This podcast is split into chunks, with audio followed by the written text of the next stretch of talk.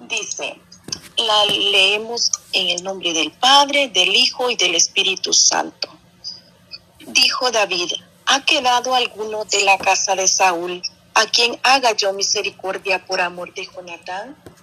Y había un siervo de la casa de Saúl que se llamaba Siba, al cual llamaron para que le viniese a David. Y el rey le dijo, ¿eres tú Siba? Y él respondió, tu siervo. El rey le dijo, ¿no ha quedado nadie en la casa de Saúl a quien haga yo misericordia de Dios? Y Siba respondió al rey, aún ha quedado un hijo de Jonatán, lisiado de los pies. Entonces el rey le preguntó, ¿dónde está? Y Siba le respondió al rey, he aquí está en casa de Maquir, hijo de Amiel, en Lodebar. Entonces envió el rey David y le trajo de la casa de Maquir, hijo de Amiel, de Lodebar. Y vino Mefiboset, hijo de Jonatán, hijo de Saúl, a David y se postró sobre su rostro e hizo reverencia y dijo David, Mefiboset, y él respondió, he aquí tu siervo. Y le dijo David, no tengas temor porque yo a la verdad haré contigo misericordia por amor de Jonatán tu padre, y te devolveré todas las tierras de Saúl tu padre, y tú comerás siempre a mi mesa. Y él inclinándose dijo, ¿quién es tu siervo para que mires a un perro muerto como yo? Entonces el rey llamó a Siba, siervo de Saúl, y le dijo, todo lo que fue de Saúl y de toda su casa yo lo he dado al hijo de tu señor. Tú pues le tú pues le labrarás las tierras, tú con tus hijos y tus siervos, y almacenarás los frutos para que el hijo de tu señor tenga pan para comer. Pero Mefiboset, el hijo de tu señor, comerá siempre a mi mesa. Y tenía Siba quince hijos y veinte siervos. Y, respondió Siba al rey, conforme a todo lo que ha mandado mi señor. El rey a su siervo, así lo hará tu siervo. Mefiboset dijo al rey, comerá a mi mesa como uno de los hijos del rey, y tenía Mefiboset un hijo pequeño que se llamaba Micaia. Y toda la familia de la casa de Siba eran siervos de Mefiboset, y moraba Mefiboset en Jerusalén, porque comía siempre a la mesa del rey y estaba lisiado de ambos pies. Gloria a Dios, poderoso Cristo, te adoro, Señor. Mi alma te alaba y te glorifica, Señor, por este tiempo glorioso que tú nos has permitido, Señor, estar vigilantes en esta noche para honrarte, adorarte en espíritu y en verdad, Señor, porque grandes obras y grandes cosas tú has hecho en cada una de nosotras. Oh Señor, no tenemos, Señor, cómo pagar todo lo que tú haces y todo lo que harás, Señor, en nuestra vida, Señor. Pero aquí están nuestras bocas, Señor, para pronunciar, para gritar a los cuatro vientos. Cuán maravillosas son tus obras, Señor. Cuán asombroso es tu poder, Señor, que nos amas sin importar, Señor, del lodo donde hayamos estado, Señor. De allí tú nos sacaste, nos limpiaste, Señor. Nos vestiste con ropas esplendorosa, Señor, y nos has puesto en lugares de decoro, Señor. Gracias te doy, Señor. Bendito sea, Señor, que este testimonio que voy a compartir, Señor, sea solo con el propósito de engrandecerte, Señor, de que tú te empoderes, Señor, que puedas obrar, Señor, así como obraste en mí, en alguna alma, alguna mujer, Dios mío, que se encuentre en cualquier dificultad, tú puedas obrar, mi Dios amado, tú la puedas levantar, Señor, la puedas restaurar, la puedas sanar, la puedas libertar, poderoso Cristo. Mi alma te alaba, Señor, porque tú, Señor, no me juzgaste, Señor, sino que me abrazaste, me acogiste y así, Señor, como aquel samaritano, Señor, vendó las heridas de aquel cristiano, Señor, así tú vendaste mi corazón, me sanaste, me libertaste, me transformaste, Señor. Y aquí estoy, Señor, una vez más, Señor, con mucho, Señor, agradecimiento en mi corazón, en mi alma, Padre, por la bondad, Señor, por la misericordia que me ha alcanzado, Señor. Oh poderoso Cristo, porque el enemigo muchas veces nos puede revolcar, nos puede ensuciar, Señor. Pero el propósito tuyo en nuestras vidas siempre se cumplirá, Señor. Oh, gracias, Padre. Gracias porque tú ya tienes a tus escogidos, a tus elegidos, Señor. Gracias, Señor, porque he sido una de estas elegidas, Señor, que no permitiste, Señor, que el enemigo, Señor, perdiera mi alma, Señor, sino que tú me alcanzaste me arrastraste a tu redil, Señor. Gracias porque curaste y vendaste, Señor. Todo mi ser ha sido transformado, Señor, por tu misericordia, Señor. Por perdonar todos mis pecados, Señor. Gracias. Gracias, Señor. Bendito sea. La honra y la gloria sean para el Todopoderoso. Quiero eh, comenzar eh, diciendo que este texto bíblico que leí en Segunda de Samuel capítulo 9 es una historia que cada vez que la leo es una de las historias que más se asemeja a mi, a mi propia vida. Porque cuando estaba en el mundo sin Cristo, en pecado, yo fui al igual que mi Fiboset, coja y coja espiritualmente, porque en el pecado no se puede agradar a Cristo. Por nuestros propios medios no podemos agradar a Cristo, porque el pecado nos separa de la gracia del Señor. Al igual que Mefiboset, un día fui despreciado. Al igual que Mefiboset fue despreciado por causa de su abuelo Saúl, yo fui despreciada en un momento que no valía nada para nadie. Nada, nadie daba un cinco por mí, nadie daba nada por mí, pero solamente Cristo vino a mí y tuvo misericordia. Y solo fue Cristo que lo dio todo por mí en la cruz del Calvario. Jesús es el único que sin importar mis faltas, mis iniquidades, mis pecados, me dio vida en la cruz. Y me ha invitado a estar a su mesa para ser su hija, la palabra dice que Mefiboset vivía en una tierra llamada Lodebar, una tierra seca, árida y sin fruto, una tierra donde no había nada, había escasez. Esa es la tierra donde yo, donde yo estaba, la tierra que yo dejé al conocer a Cristo, al aceptar a Cristo como mi único y suficiente Salvador. Lodebar representa el mundo y sus vanidades, su soledad, una tierra de insatisfacción, porque nada de lo que hay en el mundo puede llenar nuestro corazón. Solo en Cristo Jesús estamos completos. Solo Jesús sacia toda sed y el que sacia toda hambre. Y la palabra dice que Él sacia de bien nuestra boca. Quiero compartirles eh, un pequeño testimonio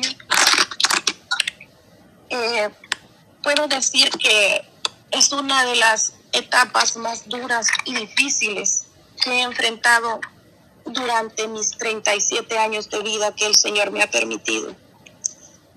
He tenido procesos difíciles porque eh, he sido o fui tengo cinco, cinco niños, tengo dos, dos, dos niñas y tres varoncitos. Pero el enemigo turbó mi caminar. El enemigo turbó mi caminar y cada uno de estos niños eh, tiene su padre. Pero el testimonio que quiero compartir fue cuando tuve mi cuarta niña, que la tuve acá en Estados Unidos ya estando aquí. Y fue un tiempo muy difícil porque en ese tiempo estaba yo compartiendo mi vida con, un varón que era mi compañero de hogar, pero era una persona muy tóxica, muy, em, muy, ¿qué le puedo explicar? Eh, tremendo, o sea, eh, no había paz, no había tranquilidad, era un hombre celoso excesivamente. Pero en medio de toda esa dificultad que, que, enfrenté, yo siempre le oraba al Señor y yo le decía, Señor, necesito libertarme de este hombre, yo ya no quiero vivir con él, yo le decía al Señor y lloraba, lloraba, pasaba casi la mayoría del tiempo, eh, a veces a veces dormía dos horas y la mayoría del tiempo yo pasaba despierta por temor de que este hombre me hiciera daño. Pero Dios es poderoso y misericordioso que aún allá en el hoyo donde uno se encuentra, Dios siempre inclina su oído cuando uno le clama y le suplica misericordia y salvación. En ese tiempo, el, edificio donde vivíamos, eh, una válvula de la boila del gas se, se, dañó y el edificio lo cerraron. Entonces, no, me, no nos dejaron entrar. Entonces, eh, yo, yo encontré como que esa era la, el punto que el Señor me estaba poniendo para que yo pusiera punto final a aquella relación tóxica por la cual estaba pasando. Así que no me importó pues quedarme sin renta y pues así pasaron los meses y fue un tiempo bien difícil, pero eh, el Dios hizo un milagro porque ya justo en el día en el, mi hija nació el, 20 de julio y Dios me proveyó un, un, apartamento el 19 de julio. Dios hizo un milagro poderoso. Gloria a Dios. Pero después de eso vino un tiempo bien difícil para mi vida. Porque al mes de haber dado a luz a mi pequeña niña, sobrevino sobre mi vida eh, un, una depresión terrible y yo pienso que, que fue que fue como la acumulación de tantas cosas que, que en los años anteriores había pasado. Y entonces como que hasta ese momento vino como a, a explotar en mi cabeza.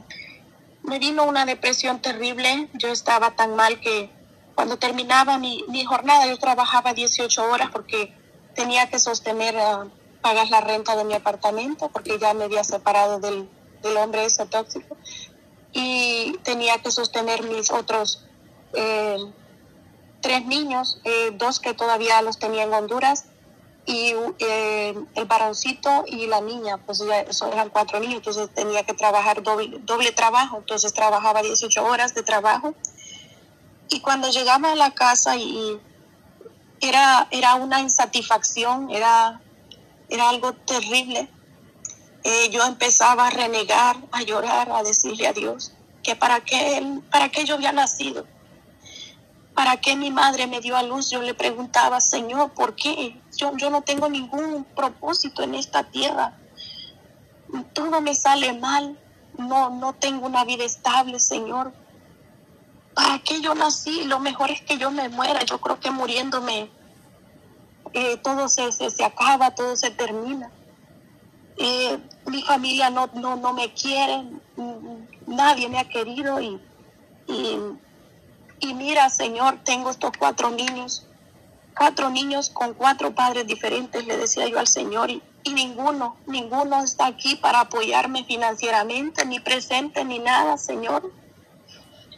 ¿Por qué? ¿Por qué, ¿Por qué permite, Señor, que esto pase en mi vida, Señor? Yo, tú conoces mi corazón, yo no tengo malos sentimientos para las personas, pero ¿por qué? ¿Por qué permites que la, la gente se burle de mí y se vayan y me dejen con toda esta responsabilidad? Y el enemigo venía y traía aquel montón de, cosas negativas a mi vida. Me decía que, que, que yo era algo abominable aquí en esta tierra, algo que no servía para nada. Hermanos, era algo terrible y en varias ocasiones en ese tiempo venían pensamientos de suicidarme. Porque decía yo, que, es que para qué voy a vivir, para qué, si es que yo para nada estoy en este mundo, es nada más para estar trayendo niños y niños y, y no tengo una vida estable para yo estar con mis hijos. Y, y hacía planes para suicidarme, pero sin embargo, cuando, cuando yo hacía los planes para suicidarme, el Señor traía mis pensamientos, a mis hijos, y me decía, pero si te suicidas, ¿quién cuidará de tus hijos? Y luego decía, ¿quién los cuidará si solo tú estás allí para, para cuidar de ellos? Porque tu familia no te los va a cuidar. Los padres los abandonaron, no les importa. Solo tú eres la, la única que los puede cuidar. Entonces me tranquilizaba y decía, bueno, voy a, voy a trabajar mucho hasta, hasta donde Dios me permita y, y ya cuando estos niños crezcan y ya que se puedan eh, desenvolver por, por, ellos mismos, pues ahí pues voy a acabar con mi vida, porque según veo, esta, mi vida no va a cambiar en ningún momento. Cuando salía del trabajo y me venía caminando hacia el apartamento, habían ocasiones que me les atravesaba los carros para que me atropellaran y muchas veces, muchos intentos de, de quitarme la vida, pero el Señor tenía un propósito grande para mí. Y una madrugada yo entraba a las 2 de la madrugada a trabajar y salía a veces a las 8 o 9 de la noche.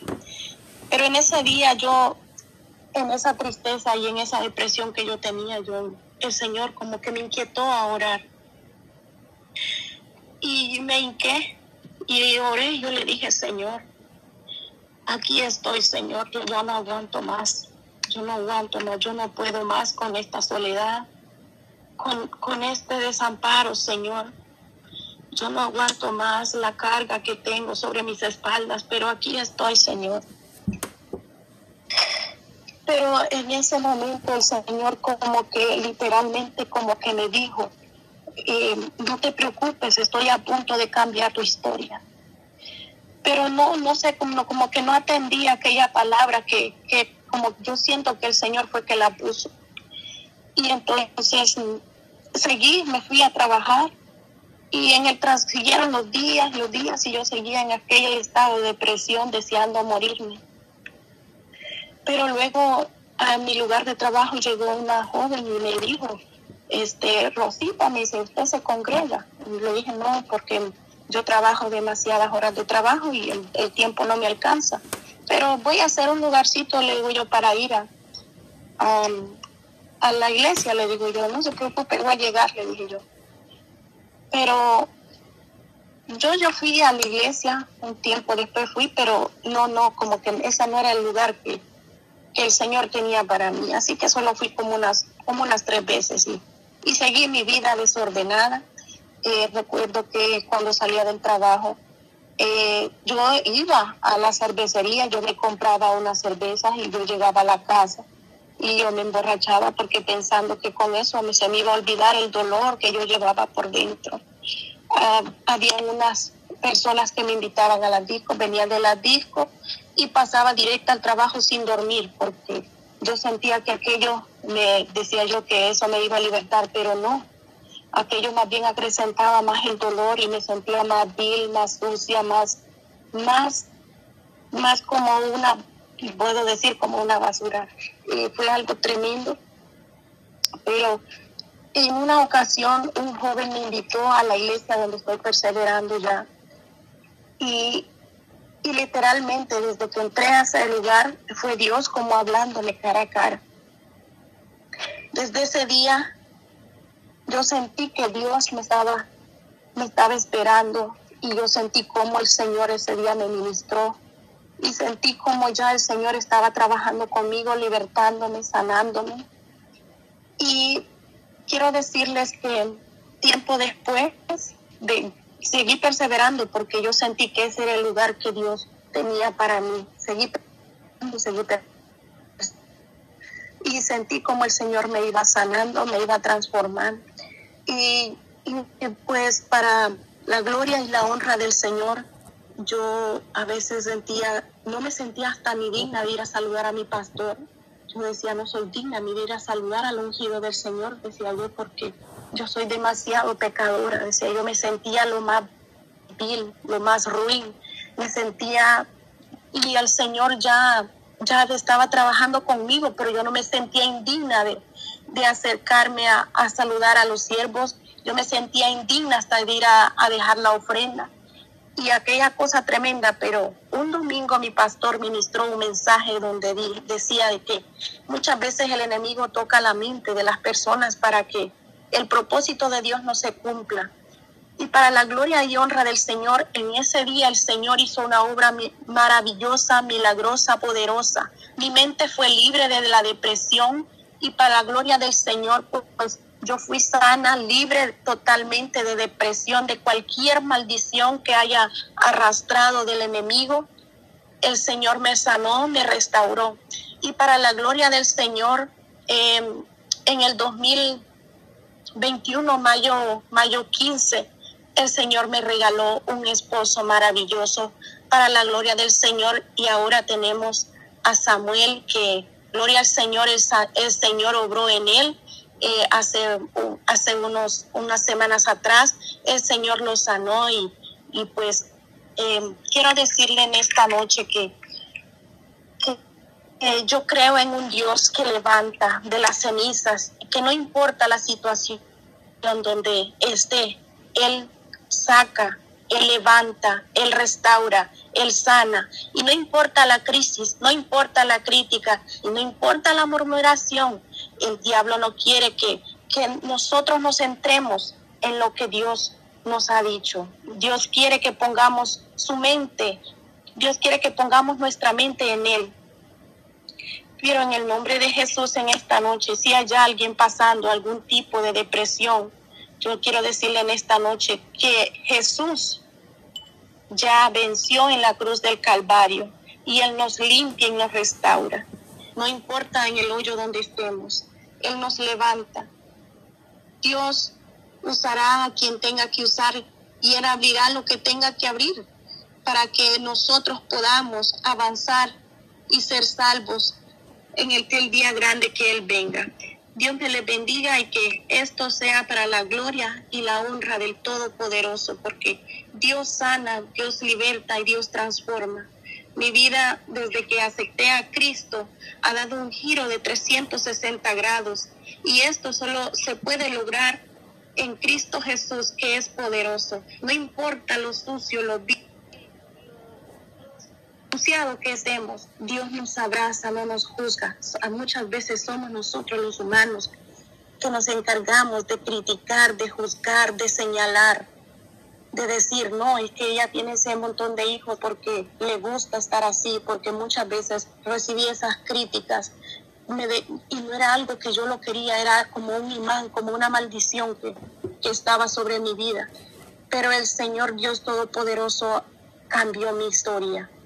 Cambió mi historia triste en una historia de gozo, de alegría y ahora le testifico a miles y miles de mujeres que encuentro en mi trabajo, en la Londres, eh, donde quiera que voy, le testifico a mujeres de que Dios me levantó de la ceniza, de que estaba muerta con Lázaro, pero que el Señor me resucitó para hablarle a quien tenga alguna situación semejante o parecida a la que yo me encontraba en ese momento.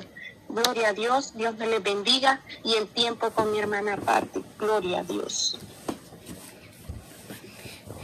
Gloria a Dios, bendito sea el Dios de Israel, poderoso testimonio, poderoso es Dios que logra en nuestras vidas, Él cambia, Él transforma, hace cosas nuevas y maravillosas. Dios bendiga a mi hermana Rosa que ha compartido con nosotros, ¿verdad? Ese testimonio.